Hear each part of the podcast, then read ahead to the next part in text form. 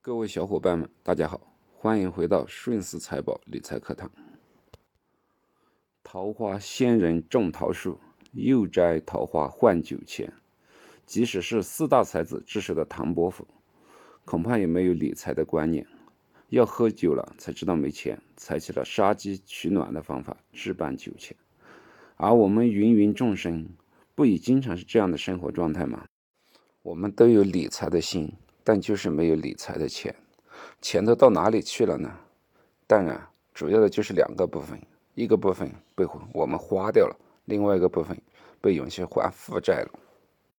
对于家庭支出来说，量力而出就很重要。如果我们永远处于赚三块花五块这样的境界里，那我们永远都不会有钱进行理财。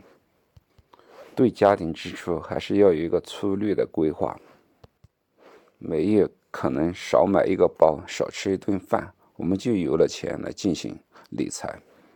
先看一下家庭的负债会不会过高，家庭的年负债比上年收入应该在百分之四十以下。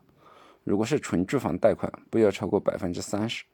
负债太高，需要适当降一降，否则的话，固定资产太多，财务的压力会比较大。再来看一下每月有多少钱可以用来进行投资。一般来说，应该结余是税后收入的百分之三十以上，这样就有稳定的现金流，可以每月用来进行理财，早日实现财务自由。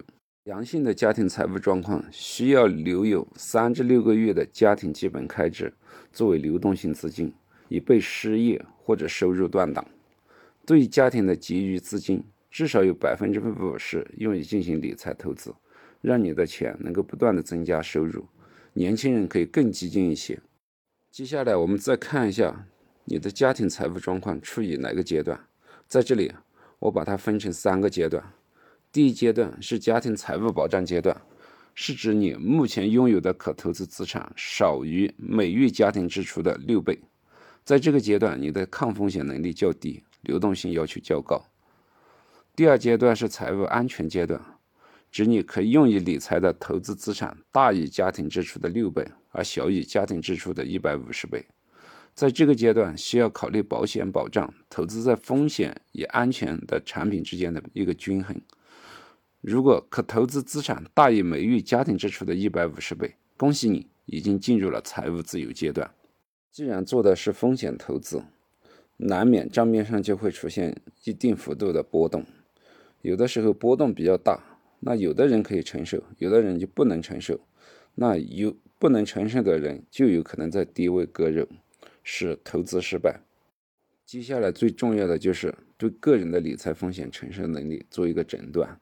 有兴趣的小伙伴可以跟我索要该诊断问卷的二维码，完成后可以给你到你一个诊断结果。通过这个问卷，把个人的风险承受能力分为四个等级。保守型、安全型、平衡型和冒险型。根据上面的家庭财务状况所处的阶段和个人的风险承受级别，在各等级的风险资产中可以进行相应比例的配置。具体的配置比例可以看下面的这个图表。但各个级别之间内部资产的平衡也有很多的技巧。感兴趣的小伙伴可以随时微我进一步交流。在这一期开篇所讲的养老金规划里面，讲了个四四二模型，就是来自于财务安全阶段的平衡型配置。对于配置资产的风险诊断，我结合了国内外的一些常用方法，按照低、中、高三等分成六个风险级别。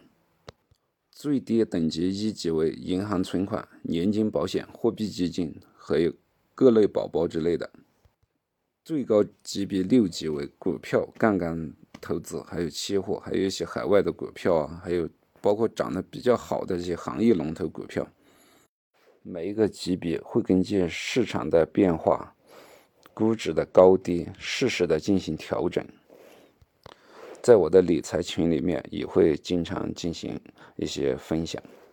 好了，整个我的家庭资产配置就和大家分享到这里，感谢您的收听，欢迎点击关注，后面。我还将对每一类资产进行逐一的讲解，相约下期再见，再见。